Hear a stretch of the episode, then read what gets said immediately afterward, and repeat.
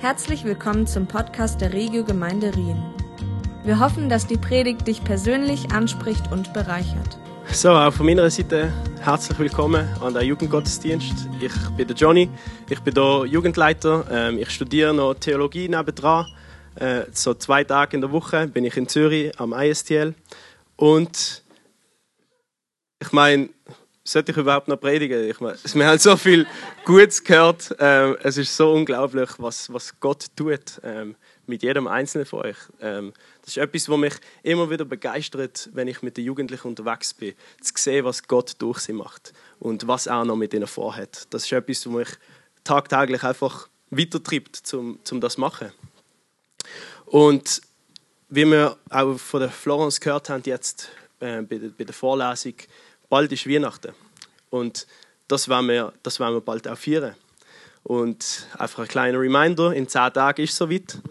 Also ich möchte euch nicht irgendwie in Stress bringen oder so, weil ihr denkt, oh, so viel Geschenk muss ich noch einkaufen oder ich muss das Menü noch vorbereiten. Ähm, und vielleicht ist sogar die Frage, hey, wie um alles in der Welt soll ich ein Weihnachtsessen machen, wo laktosefrei, glutenfrei, vegan und ohne Plastikverbrauch sein Aber in all dem, wo, wo los ist, in der Adventszeit oder im Geschenkle kaufen, kann der eigentliche Grund sehr schnell untergehen.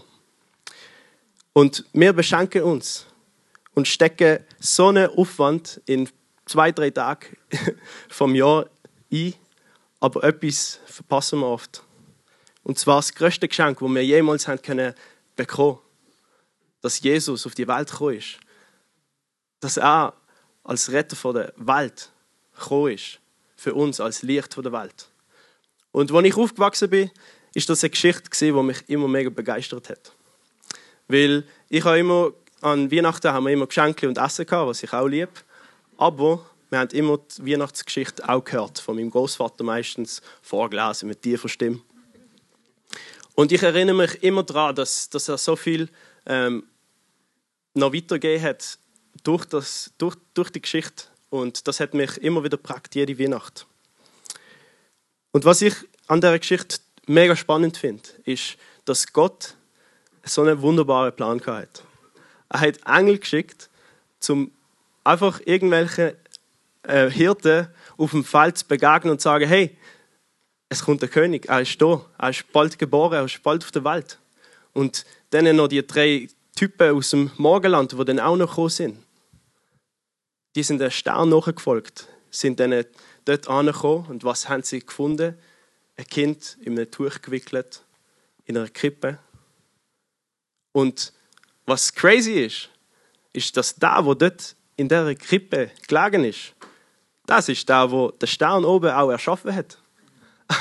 Wenn er nicht gesehen war, hat der Stern überhaupt nicht können leuchten, weil Jesus ist das Licht der Welt, oder? Er ist als Licht der Welt hier in die Welt gekommen. Und wie können wir das überhaupt hier in der ganzen Fülle und Tiefe verstehen? Das ist zu viel zum Erfassen für uns. Ich liebe es, wie der Wolf immer sagt. er ist Theologie studieren, um Fragen zu klären. Aber am Schluss hat er noch mehr Fragen gehabt als zuvor. Das geht mir auch gleich. Ähm, aber ich glaube auch, dass wir ganz, ganz gezielte Antworten von Gott können bekommen Und heute geht es um das Thema, dass ich uns möchte reinnehmen ähm, und ermutigen, dass wir in unserer Identität, wo Gott uns gegeben hat, laufen. Ich möchte einige Jahre vom, im Leben von Jesus schon vorspringen, so schnell vorspulen. Er ist 30, hat angefangen mit seinem Dienst, ist unterwegs gewesen, hat ein paar Leute zusammentrommelt und gesagt, hey, kommt, folgt mir nach. Und die haben gar nicht gewusst, wo sie hingehen der, der Petrus zum Beispiel, wir erfahren in der Bibel, dass er eine Frau hat. Und stellt euch mal vor, euer Mann oder eure Frau geht irgendwie am Morgen arbeiten, morgen, und dann am Abend kommt er oder sie überhaupt nicht zurück. Und denkt ihr, was, was läuft? Da hat mir nicht geschrieben, hat mir nicht angerufen. Was ist los? Und dann kommen Kollegen vorbei, vielleicht weil du sie zum Nacht eingeladen hast. Und dann sagen sie, hey, es ist so ein Typ gekommen, du glaubst nicht. Der hat einfach gesagt, komm, folg mir nach und er ist mitgegangen. Also in dem Moment würde ich denken, was läuft? was ist los? Ähm, das ist doch unnatürlich. Aber genau das ist passiert. Und vielleicht, ich weiß es nicht, aber ich habe die Vermutung gemacht, vielleicht ist seine Frau, die Frau von Petrus, ihm nachgegangen und hat wissen, was er überhaupt macht. Wieso geht er mit einem Wildfremden mit? Und vielleicht ist sie dann dort gesehen, mega viele Leute, und sie sieht den Petrus so, ah, Sali Petrus, hoi. Und sie fragt, Petrus, was machst du da?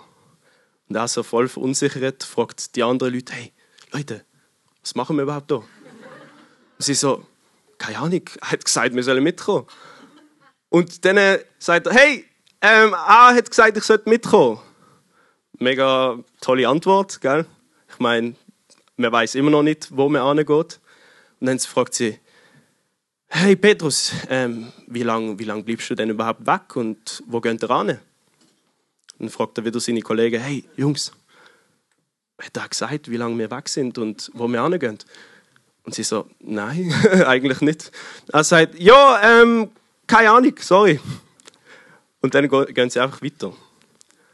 Das, ich, ich, das ist so eine lustige irgendwie Situation, die ich voll nicht checken kann.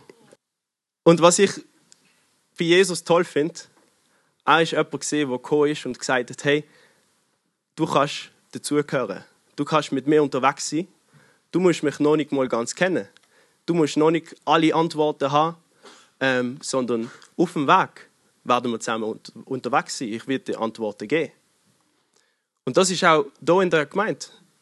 Wenn du vielleicht zum ersten Mal da bist oder Jesus überhaupt noch nicht kennst, dann möchte ich euch auch sagen, hey, ihr dürft einfach da sein. Ihr dürft dazugehören. Ihr müsst noch nicht mal glauben, ihr müsst noch nicht mal euch mega benehmen.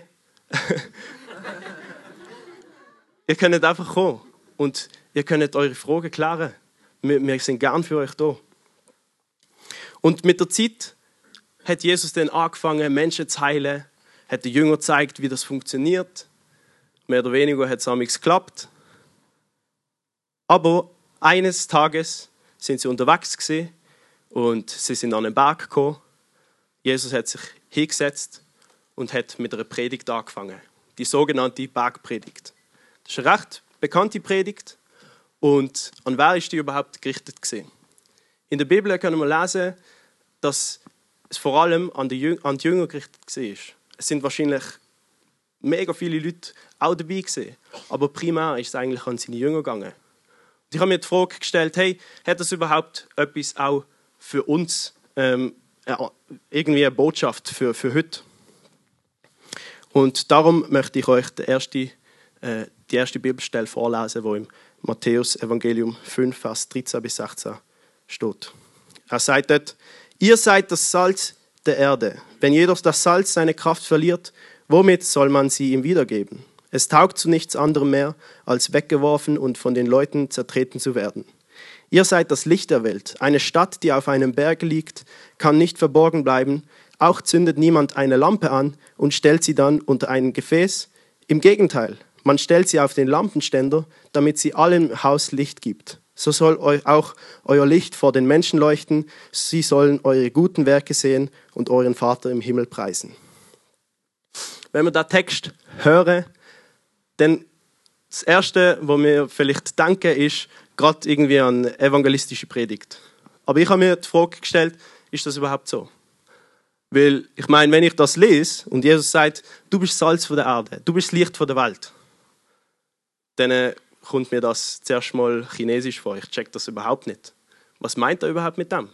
Was bedeutet das, dass wir Salz sein sollen? Ich meine, klar, wenn ich Sport mache, dann äh, kann ich schon salzig sein, nachdem ich mega geschwitzt habe. Aber was, was, was hat das wirklich mit mir zu tun?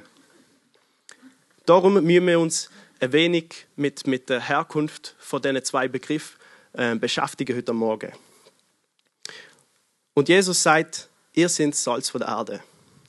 In der Antike ist Salz der reinste Stoff der überhaupt da war. Also die Römer haben gedacht, das ist wirklich der reinste Stoff. Ähm, du kannst keinen reineren Stoff haben als Salz.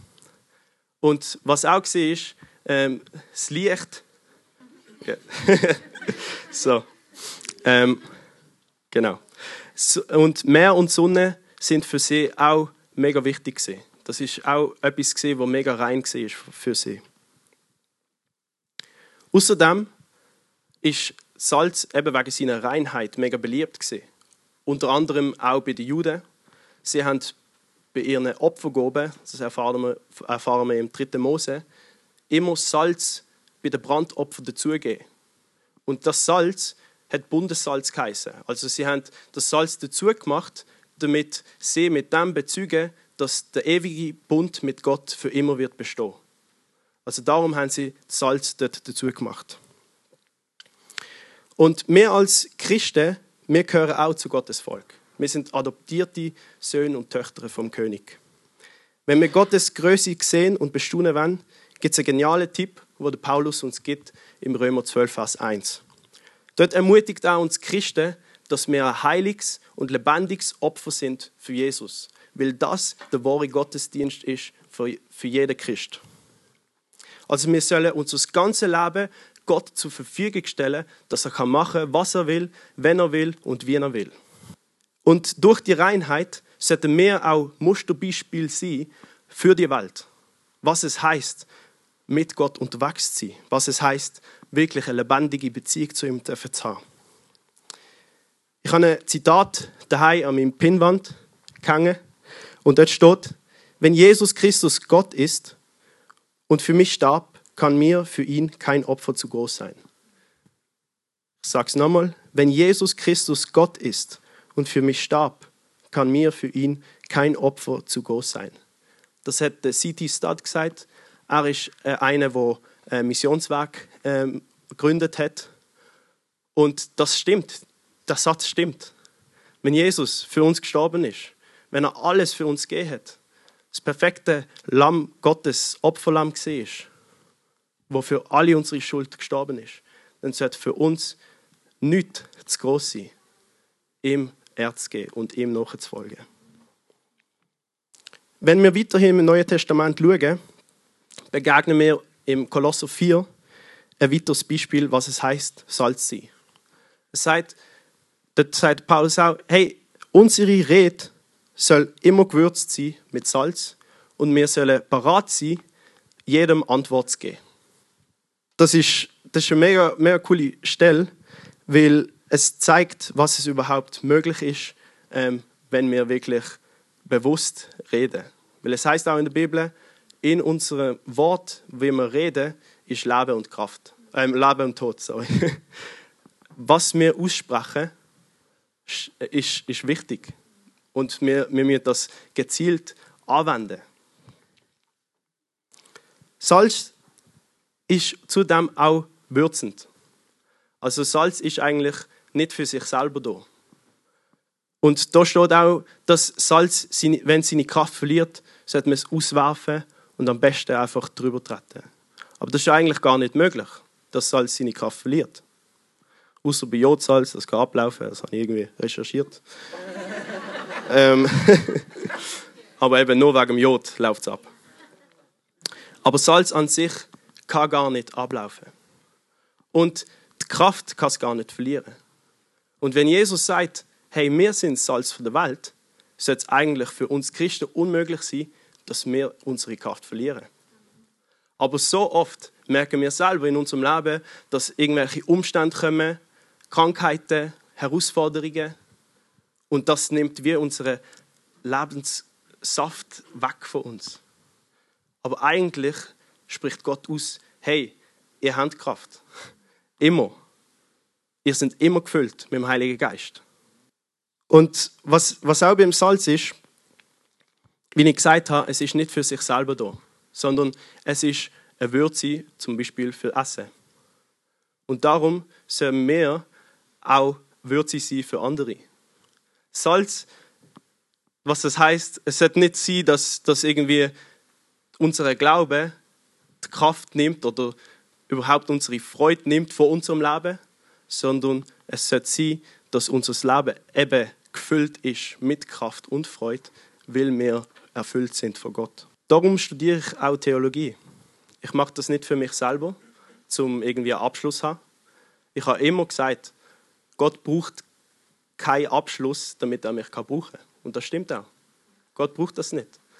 Aber ich weiß, dass er die Zeit will brauchen, dass ich ausgerüstet und trainiert wird für das, was er für mich parat hat.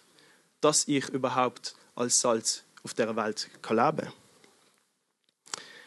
Jetzt kommen wir zur zweiten Aussage, wo Jesus gesagt hat, wir sind das Licht der Welt. Und er nimmt eine Eigenschaft, wo eigentlich nur für ihn bestimmt ist. Und sagt, hey, die Eigenschaft, die göttliche Eigenschaft, spreche ich dir zu. Das ist eigentlich das größte Kompliment, wo Jesus uns machen kann. Weil er sagt, hey, du hast etwas, wo andere brauchen. Und nur du kannst ihnen das auch geben. Im Johannes 8, Vers 12 lesen wir, ich bin das Licht der Welt. Wer mir nachfolgt, wird nicht mehr in der Finsternis umherirren, sondern wird das Licht des Lebens haben.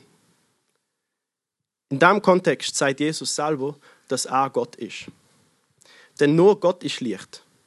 Zudem sagt er mit dem Statement, dass er auch die Fürsäule gesehen ist, wo der Israeliten vorausgegangen ist und den Weg gezeigt hat.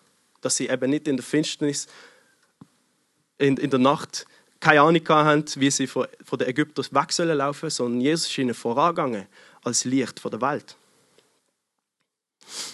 Und ich weiß nicht, ob jemand da ist und das Leben fühlt sich an, als ob du wirklich in Finsternis lebst. Als ob jegliche Kraft von deinem Leben irgendwie weg ist. Aber ich möchte dir zusprechen, dass Jesus gestorben ist am Kreuz. Er ist gekommen, um dich aus der Dunkelheit rauszureißen und in sein Licht zu stellen. Und alles, was es braucht, ist, dass wir das annehmen für uns. Wie ich vorher gesagt habe, mit dem Bild, die Einladung ist da, aber wir müssen das ergreifen. Es freut uns, dass du heute zugehört hast. Für weitere Predigten, Informationen und Events besuche unsere Gemeindewebseite www.regiogemeinde.ch.